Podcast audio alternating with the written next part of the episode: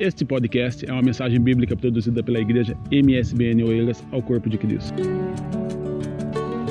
Abra sua Bíblia, vamos meditar na palavra do Senhor, porque é bom fazer isso. Vamos hoje meditar, gente, em Lucas capítulo 19.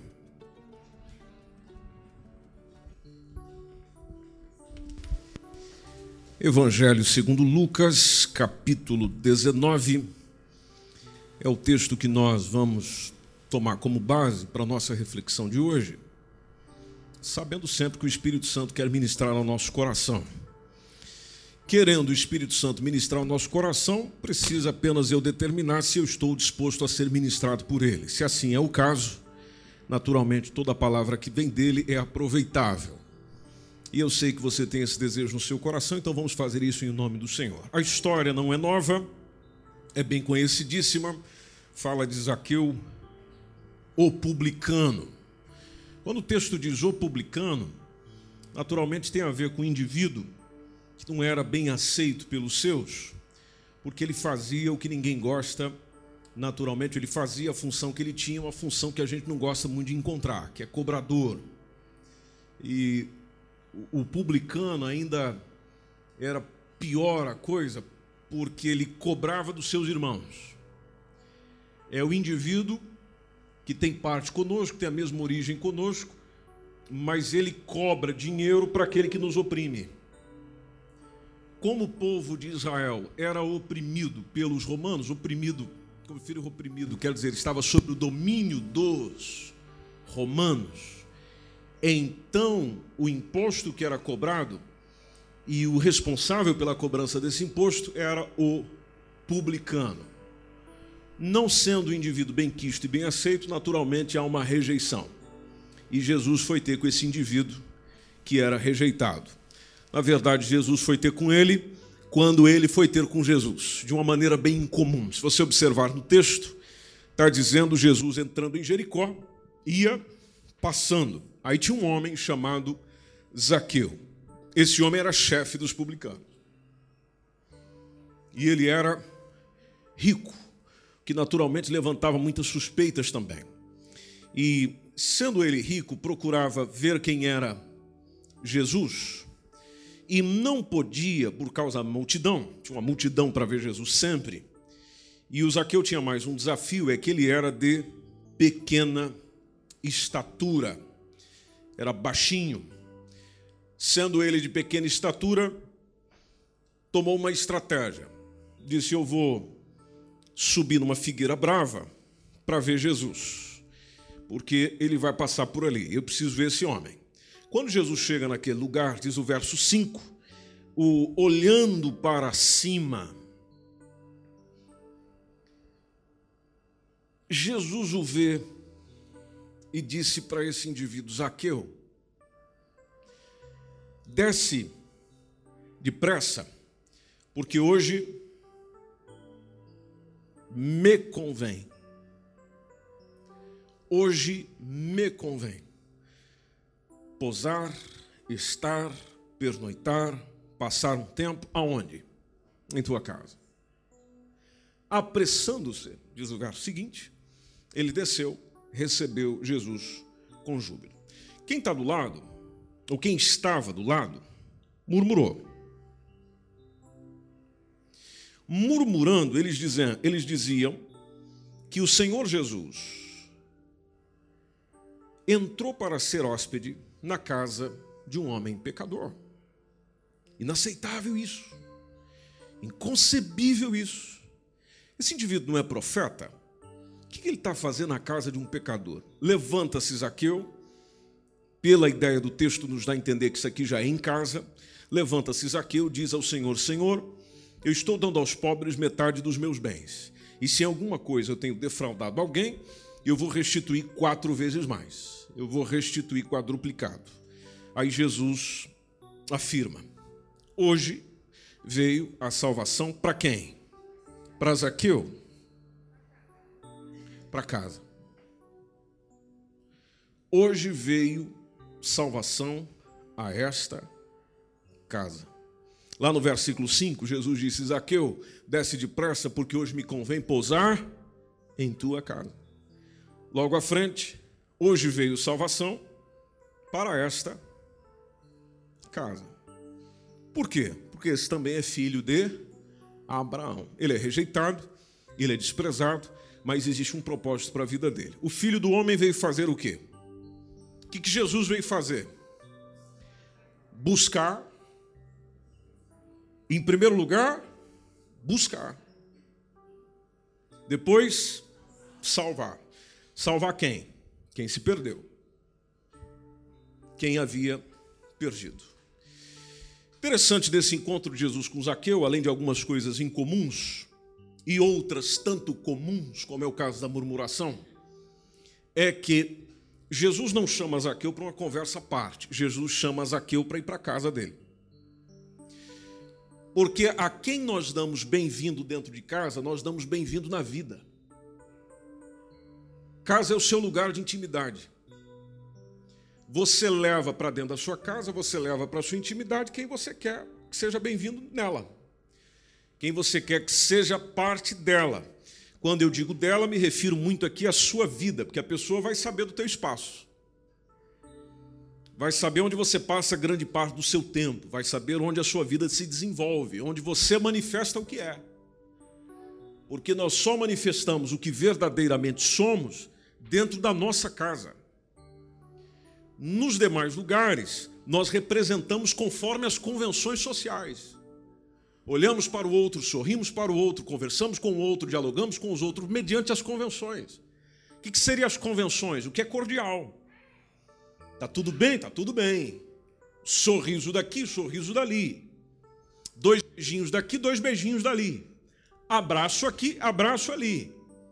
Onde sentamos para dialogar sobre muita coisa mas nesse diálogo nem sempre vem à tona o verdadeiro coração, ou aquilo que se é verdadeiramente. Dentro da casa não tem como. Se você convive, por exemplo, com outras pessoas que não sejam da sua família, você sabe muito bem de que dentro da casa as pessoas se revelam. Se for da sua família, naturalmente já sabe disso. Família é família. Mas se não for da família, dentro de casa as pessoas se revelam. E se não se revelam com o tempo, com o passar do próprio tempo, se revelarão. Jesus chega para Zaqueu e diz: Zaqueu é o seguinte, eu não quero reunir com você em outro lugar, eu não quero reunir com você na coletoria, eu não quero reunir com você lá no local de trabalho, eu não quero reunir com você na sua reunião com os demais colegas de trabalho que você tem, eu não quero reunir com você na sinagoga. Eu não quero correr para você lá com o templo em Jerusalém. Não. Eu quero e me convém. Ou seja, o lugar que é para eu estar, Zaqueu. O lugar que é para eu fazer parte é da sua casa. Eu quero ir na sua casa, no seu recôndito, no seu espaço. Dentro da casa, Jesus trata com Zaqueu. Jesus tratando com Zaqueu a reação de conversão e de mudança. Porque o testemunho dele você já viu, quando simplesmente ele diz: Olha, o pessoal acha que eu sou ladrão, sou rico, o que eu vou fazer é pegar o que eu tenho e partilhar com quem não tem. Por isso a expressão dele: eu vou pegar o que eu tenho e vou dar aos pobres metade dos meus bens, até porque os meus bens agora não fazem importância nenhuma. Porque quem encontra com Jesus, gente, sabe o que fazer com o que tem. Quem encontra com Jesus por tomar sentido para a vida, logo as coisas da própria vida tomam o sentido devido. Então ele simplesmente chegou, olha, eu vou partilhar o que eu tenho. Partiu do coração dele, não foi Jesus que chegou e falou isso para ele. Interessante que para outro jovem rico, Jesus chegou e falou: olha, vende os seus bens, dê aos pobres. Jesus não falou isso para Zaqueu. Quando Jesus falou isso para outro jovem rico, foi numa reunião no meio do pessoal. Quando Zaqueu faz isso, Zaqueu faz isso dentro da sua própria casa. Então eu vou pegar o que tenho, vou dar para quem não tem. Se eu roubei alguém, se eu tenho defraudado alguém, eu vou tratar desse assunto. Eu vou resolver esse assunto. Não vou deixar nada pendente. Eu quero fechar o ciclo. Se eu tenho defraudado alguém, eu vou restituir e não vou restituir na mesma medida. Eu vou aumentar a medida. Olha como o encontro de Jesus transforma o indivíduo. eu não vou devolver só na mesma medida, eu vou fazer bem mais do que isso. Eu vou devolver com quatro vezes mais, se é que eu peguei alguma coisa de alguém. Conclusão de Jesus: a salvação chegou aqui hoje. E por que, que a salvação chegou ali naquele dia? Por causa da mudança do indivíduo. A maior evidência da nossa salvação e de que Jesus verdadeiramente nos alcançou está na mudança que acontece em nós. E fica melhor ainda quando essa mudança acontece dentro de casa. A igreja primitiva tinha uma, um, um, um hábito, um princípio comum de se reunir, além de estar no templo, também se reunir em casas. As pessoas se reuniam em casa justamente porque na casa você consegue promover e viver aquilo que dificilmente vivemos ou promovemos em outro lugar. Na casa, por ser um ambiente mais, mais íntimo, mais próximo, você estar sentado ou na, ou, ou na cozinha ou na sala com alguém, aquele aspecto de proximidade, você consegue dialogar, você consegue conversar, você consegue chegar ao coração do outro e permitir que o coração do outro chegue a você também. As sensações são melhores sentidas. As conversas são mais puras, mais claras, mais honestas, justamente por causa que o ambiente familiar favorece nesse sentido. A igreja, nos seus primeiros dias, ela tem um, um, um aspecto muito interessante: é que ela começa a crescer desenvolvendo o seu serviço, desenvolvendo a sua missão em casas sem deixar o templo. Isso é importante ela se reunia em casa, mas sem deixar o templo. Mas a reunião na casa acontecia regularmente, tanto que se você observar lá em Atos 2:46, acompanhe na sua Bíblia. Eu quero que você participe da leitura comigo. Eu até gostaria que vocês lessem o texto, alguns voluntários entre vocês lessem alguns textos os quais nós vamos ler. Se você observar, por exemplo, Atos 2 e 42. Vamos lá? Atos capítulo 2, versículo 42. Qual irmão ou irmã pode ler para nós entre o verso 42 e 47, por gentileza? Perseveraram na doutrina dos apóstolos e na comunhão do partir do pão e nas orações. Em cada alma havia temor e muitas maravilhas e sinais se faziam pelos apóstolos. Todos os que criam estavam juntos e tinham tudo em comum. Vendiam suas propriedades e fazendas e repartiam com todos segundo cada, tinha, cada um tinha necessidade. E perseverando unânimes todos os dias no templo, partindo pão em casa, comiam juntos com alegria e singeleza de coração, louvando a Deus e caindo na graça de todo o povo. E todos os dias acrescentava o Senhor à igreja aqueles que se haviam de salvar. Foco no 44. Todos os que criam estavam juntos. Juntos. Bom, para nós estarmos juntos, a gente precisa se encontrar.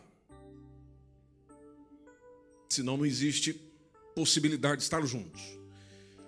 Todos eles estavam juntos, conforme diz o 44. Tinham tudo em comum, havia um partilhamento. Depois do versículo 46, diz que eles perseveravam unânimes, perseveravam unidos, perseveravam juntos. Perseverando unânimes, não só no domingo. O texto diz que era todos os dias. A igreja tinha sua reunião, celebração muito comum no domingo, mas eles se reuniam todos os dias no templo. E depois tinha o princípio de partir o pão, veja lá o partilhamento novamente, de partir o pão, de comer um com o outro em casa. O texto diz que eles comiam juntos, com alegria, depois com singeleza de coração, coração singelo. Depois o versículo 46, o versículo, aliás, o versículo 47 diz que Deus ia fazendo o quê? O que, que Deus ia fazendo, pessoal? Você está com a sua Bíblia aberta aí? O que, que Deus ia fazendo? O que, que Deus ia fazendo? acrescentando. Bom, como é que Deus ia acrescentando? Em primeiro lugar, aquela gente ia caindo na graça do povo. Caindo na graça do povo. Se via pelo povo que aquela gente, que aqueles irmãos, que aquela igreja tinha algo especial. Caindo na graça, Deus acrescentava, conforme diz o texto. E Deus acrescentava só no domingo. Uh! Todo dia tinha conversão, pessoal. Todo dia tinha adesão. Todo dia chegava gente. E, e, a igreja que ia fazendo isso propriamente? Não, o Senhor tratava do assunto. O Senhor ia acrescentando todos os dias a igreja. Olha o A com a crase aí. A igreja. E aqueles que se haviam de salvar, ou aqueles que naturalmente estariam alcançando a salvação por meio do Evangelho. Quando a gente olha lá em Atos capítulo 10, versículo 24, por exemplo, é só você correr um pouquinho para frente aí, vai contar a história, Atos todo capítulo 10, conta a história de Cornélio, que estava em casa, recebeu uma visão de que ele deveria chamar Pedro para vir em casa. O Pedro estava numa outra casa, na casa de outros irmãos. Olha, preciso que você venha aqui em casa. Aí chega o Pedro lá na casa de Cornélio, foi uma coisa fantástica. Depois você pode ler todo o capítulo 10, vai edificar muito a tua vida. E todo o capítulo 10, ali, se a gente pegar o versículo 24, diz que Cornélio os estava esperando. Aí o que, que ele fez? Já que o Pedro vai vir aqui para falar do Evangelho, sabe quem que eu vou chamar? Chamar quem? Cornélio já fez o seguinte: convidou parentes, porque parente é bem-vindo na nossa casa. Amém? Alguns.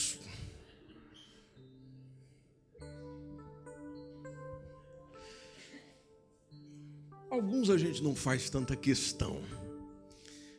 Mas a princípio, na generalidade, é, são bem-vindos à nossa casa, então ele convida parentes, convida amigos, porque amigos também é bem-vindo. Só que interessante, ele chama para casa que tipo de amigo? os amigos mais íntimos. Que lá está. Se eu abro as portas da minha casa, eu preciso saber quem eu estou recebendo. Saber quem eu estou recebendo é, tem muito a ver com minha, o meu julgamento de qual acesso que essa pessoa tem a mim, ou que tipo de acesso ela tem. O, o Cornélio chamou os amigos mais íntimos. Depois a história continua, foi fantástico. Pedro pregou lá, foi uma coisa maravilhosa. Houve batismo com o Espírito Santo, foi uma coisa fantástica. Pois se você der um pulo no capítulo 16, precisamente no versículo 32, ah, o texto também fala, tem uma referência histórica naturalmente no texto, fala de alguém, fala dos, dos, dos nossos irmãos pregando a palavra do Senhor a todos que estavam aonde? Em sua casa em sua casa. Veja que a, o aspecto de ter a casa continuamente sendo um, um lugar, um lugar de pregação, um lugar de anunciar o Evangelho, de fazer Jesus ser conhecido, entre a igreja primitiva era muito comum. Por isso que eles se reuniam no templo, mas também havia reunião em residência. Volte no capítulo 12, versículo 12, por exemplo. Atos dos Apóstolos, capítulo 12, versículo 12. Se alguém puder ler, vai ser maravilhoso. Considerando ele a sua situação, resolveu ir à casa de Maria, mãe de João,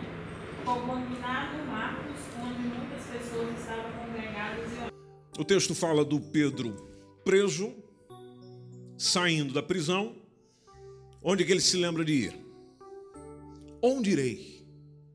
Para onde irei? Bom, vou para a casa da irmã Maria. A casa da irmã Maria. O pessoal está reunido lá. E o pessoal marcou um churrasco lá. Era isso que estava acontecendo? Não, o texto diz, pessoal, estava reunido na casa da irmã Maria, orando. O pessoal se reunia em casa também para orar. Se nós formos do capítulo 20, Atos dos Apóstolos também, entre o verso 7 e o verso 12. Paulo, naturalmente, está falando aqui com os presbíteros. Ah, está visitando outra vez a Macedônia, a Grécia, depois volta para a Ásia, conforme diz aí, talvez na epígrafe da sua Bíblia.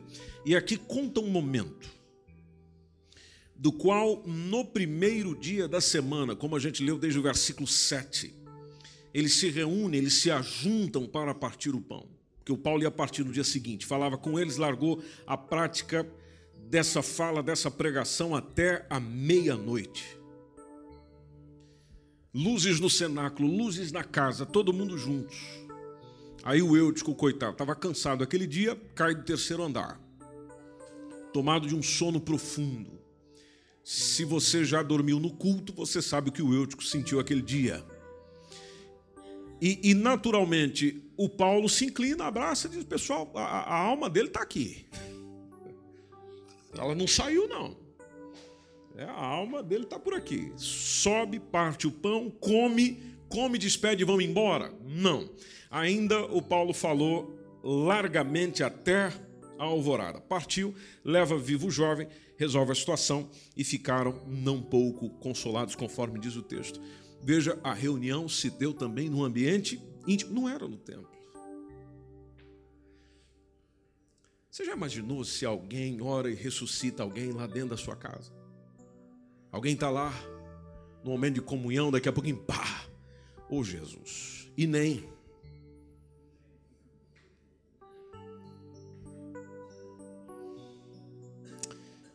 Mas aí você, tomado pelo Espírito Santo de Deus, diz: Não, peraí.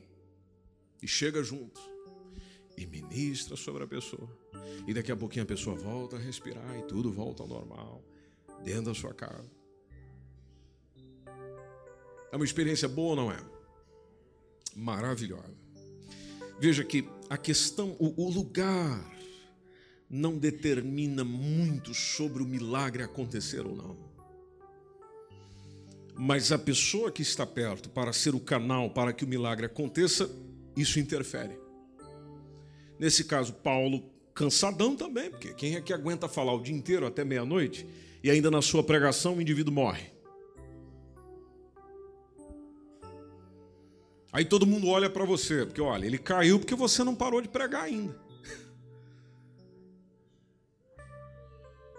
Fazendo Paulo o seu papel, tá lá o menino e ainda ele ficou tão animado, o culto foi tão bom. Fala como Deus está levantando morto aqui. Vamos até de manhã. Mas a reunião aconteceu com muita alegria e muita muita celebração. Só mais um texto consigo, vamos em Romanos, só para você ter uma ideia de como a igreja funcionava no seu princípio. Se você for logo na Epístola aos Romanos, que está aí logo após Atos, só que no último capítulo, que é o capítulo 16.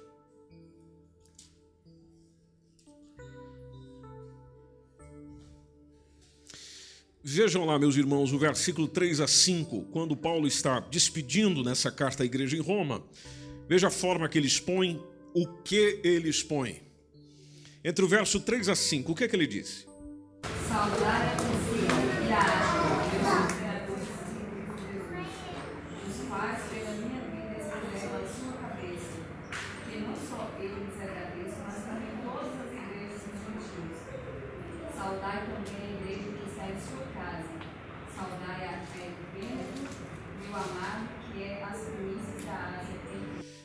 Verso 5, focalizando no 5, saudai a igreja que está onde?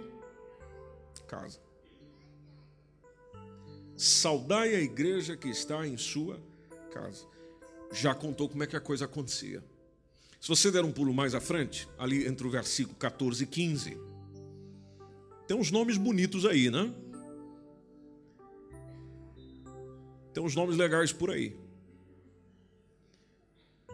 Na verdade, todo o capítulo 16 nos apresenta ensinos fantásticos. Versículo 14 está falando do assíncrito, por exemplo, Flegonte, Hermas, Patrobas, Hermes e aos irmãos que estão com eles.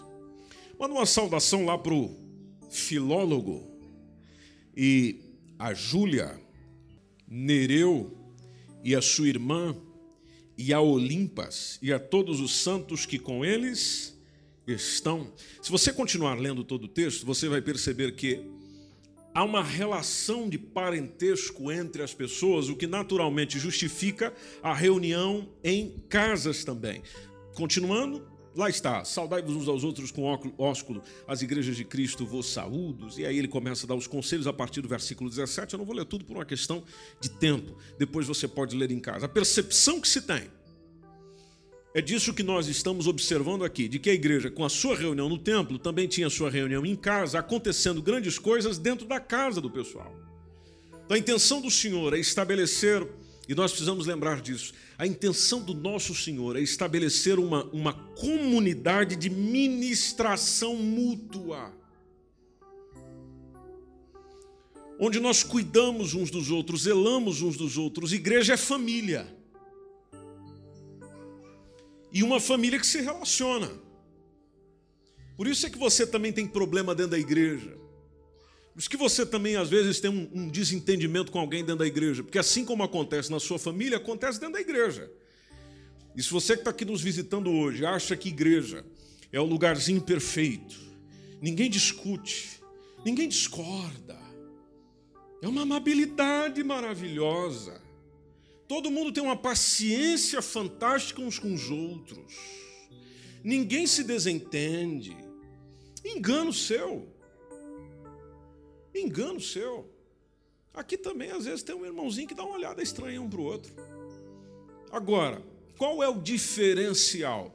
O diferencial, precisamente, se essa pessoa faz parte da verdadeira igreja de Jesus, é que entrando numa circunstância como essa, ela tem a orientação do próprio Senhor Jesus de como o assunto deve ser tratado. E ela também é instigada, provocada, ensinada, e eu até acrescento, ordenada a perdoar. Então eu aprendo o que é perdão na igreja. Eu aprendo o que é suportar o irmão na igreja. Eu aprendo o que é tolerar o outro na igreja, mediante o amor, que o amor tudo espera. Lembra desse texto? Amor tudo espera, tudo sofre, tudo crê, tudo suporta. 1 Coríntios 13, 7. Fundamentados no amor, Efésios fala disso e tantos outros textos falam disso, nós vamos nos relacionando como igreja. E esse foi o desejo de Jesus também. Vamos ler um texto de João 17, vamos lá, abra sua Bíblia aí. João capítulo 17, entre o verso 21 e o verso 23. Jesus está orando pelos seus discípulos, esse é o contexto. Veja o que ele disse entre o verso 21 e o verso 23. Qual é a ideia de Jesus, o que ele quer para a igreja? Presta bem atenção no texto, minha gente querida. Para que todos sejam. Para que todos sejam um. Assim como nós somos. Eu quero que eles sejam o que nós somos. Verso seguinte, verso 22. Vamos lá? E eu dei-lhes a glória que a mim deste, para que sejam um, como nós somos um. A glória de Deus está entre nós. Já ouviram isso? E o pessoal diz: Amém. E a glória de Deus está entre nós para você sair combatendo o gigante, derrubando muralha, botando para quebrar. Ninguém tem vez, está todo mundo debaixo dos seus pés. Bom, a expressão de Jesus é: Eu lhes dei a glória que a mim me deste, para que eles sejam o quê? Para que sejam um. A intenção não é fazer deles como o Benfica, glorioso. Não, a intenção é utilizar essa glória que dele vem para que sejam um, como nós somos um. Lembre-se que ele está dizendo isso ao Pai. Verso 23 diz o quê? Eu neles, tu em mim. Veja como é que se dá o processo. Eu neles, tu em mim. Deus em mim, Jesus em nós. É o que possibilita isso acontecer.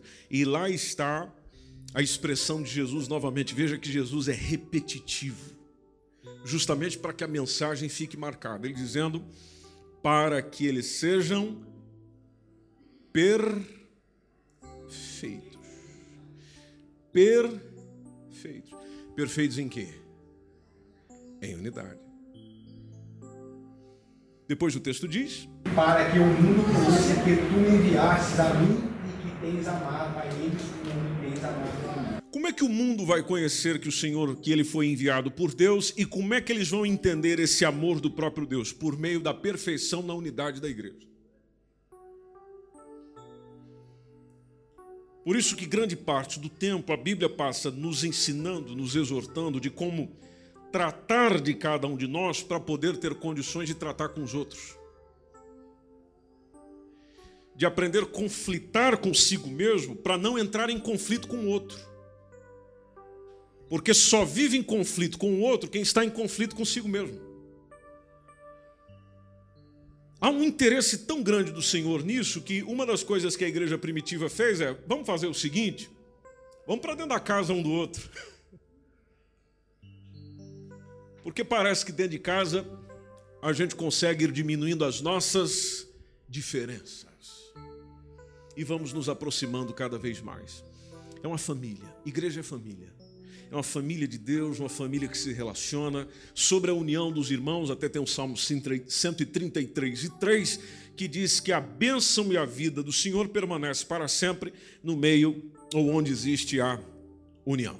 Então, concluindo, minha gente querida, a igreja se reunia onde? Tanto no templo quanto nas casas, quanto nos lares. Isso é uma realidade, fez muito bem para a igreja e nós louvamos o nome do Senhor é por causa disso. Aí tem aquela recomendação de Jesus, de Mateus 28, 19 e 20, quando ele disse: Ide.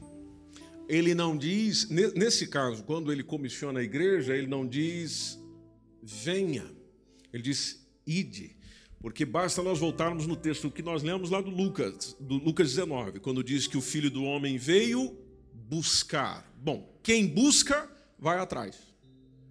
Amém, pessoal? Quem busca ou quem quer, vai atrás. Aliás, já, já foi pregado sobre isso aqui. A, a prova de que eu realmente quero aquilo é evidenciada pela maneira como eu corro atrás. Para que aquilo seja uma realidade. Então, é a expressão de Jesus dizendo: ide. Indo, o que é que vocês vão fazer? É ensinar. Como a ideia de Jesus era alcançar o mundo todo, e ainda o é, então a todas as nações. Eles recebendo isso, o que é que vocês vão fazer? Vão batizá-las. Por quê? Porque o batismo é a demonstração pública da minha fé. A prova de que eu realmente quero Jesus para a minha vida e que eu sou dele, ele é meu. E nós estamos tudo junto e misturado. É quando eu batizo. Eu posso vir à frente e fazer minha confissão de fé, por exemplo. Mas o que realmente prova que eu quero Jesus é quando eu firmo o compromisso. O firmar o compromisso é feito no batismo. E do batismo é a mesma coisa de eu chegar na frente do pessoal e dizer: gente, é o seguinte, eu tomei a minha decisão. E a decisão eu evidencio por meio da minha morte e ressurreição espiritual.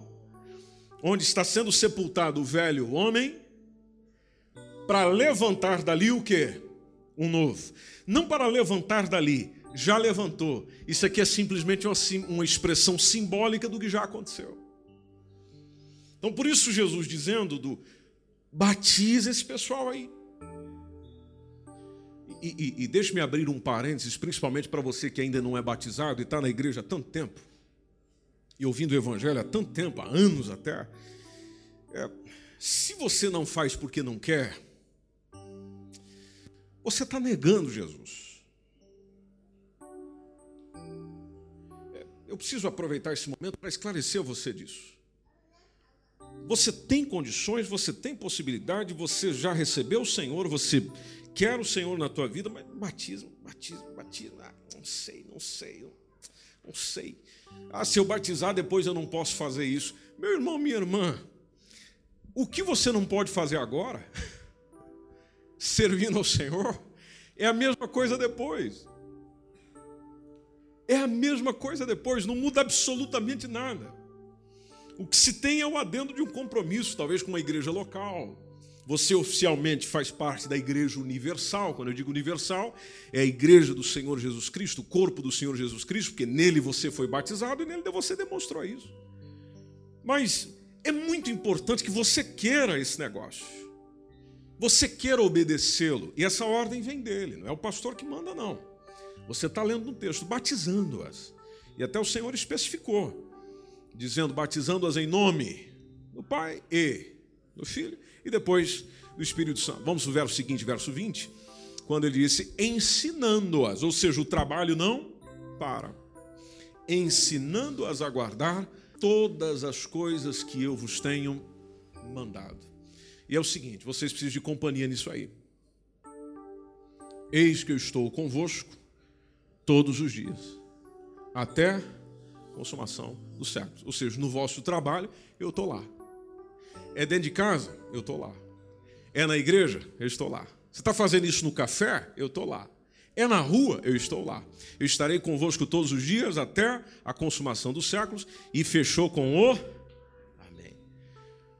Nós, como igreja local, e aqui eu finalizo, nós podemos estar envolvidas em, envolvidos em muitas coisas, fazendo muita coisa, mas nós devemos estar mesmo envolvidos e como foco principal ir e fazer discípulos. Ir e fazer discípulos.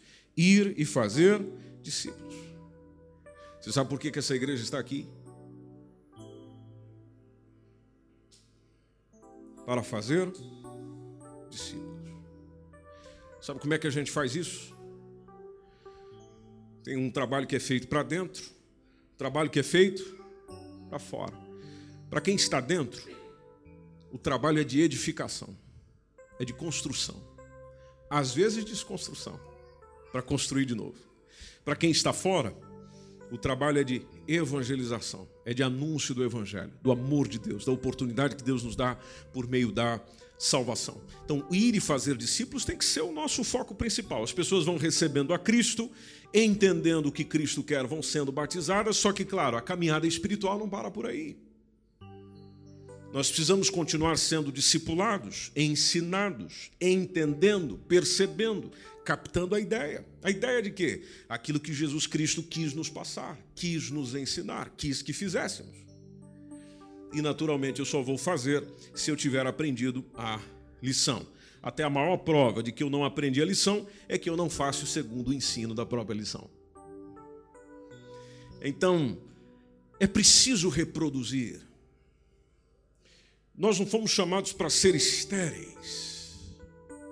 Ou seja, Jesus vem para a minha vida, faz parte dela, eu inicio uma caminhada maravilhosa e fantástica com ele, aquilo parou em mim. Não tem ninguém que eu estou partilhando o Evangelho, não tem ninguém que esteja compartilhando as boas coisas do Senhor, eu não estou fazendo nada nesse sentido, é só para mim. É eu, eu e mais eu. Não, o Senhor não me chamou para isso e Ele nem quis isso. É preciso reproduzir, é preciso fazer discípulos, até porque se as pessoas não crescerem, elas morrem. Espiritualmente é a mesma coisa, se não houver crescimento, a morte. Se não houver desenvolvimento, chega a morte. Se não houver vida acontecendo, então naturalmente a morte tem o seu lugar. Voltando no princípio. O que, que aconteceu lá em Lucas capítulo 19 com Zaqueu? Zaqueu tem um negócio fantástico para fazer em você e por meio de você. Mas para onde eu vou? Sabe para onde eu quero ir, Zaqueu? Eu quero ir consigo para a sua casa. E lá na sua casa, as coisas vão acontecer. Lá na sua casa, as coisas vão mudar. Lá na sua casa, as coisas vão melhorar. Vamos levar Jesus para casa hoje? Hoje convém ele posar. Eu gostaria que ele ficasse posando por lá amanhã, segunda para terça, terça para quarta, quarta para quinta, quinta para sexta, sexta para sábado. Pode ficar lá. A vantagem de levar ele para lá é que você não precisa ter um quarto exclusivo, cama exclusiva, casa de banho exclusiva, não precisa nada disso. Mas a presença dele dentro do lar, dentro da casa é importante. E dentro do lar, dentro da casa, é o poder também reproduzir, deixar as coisas acontecerem.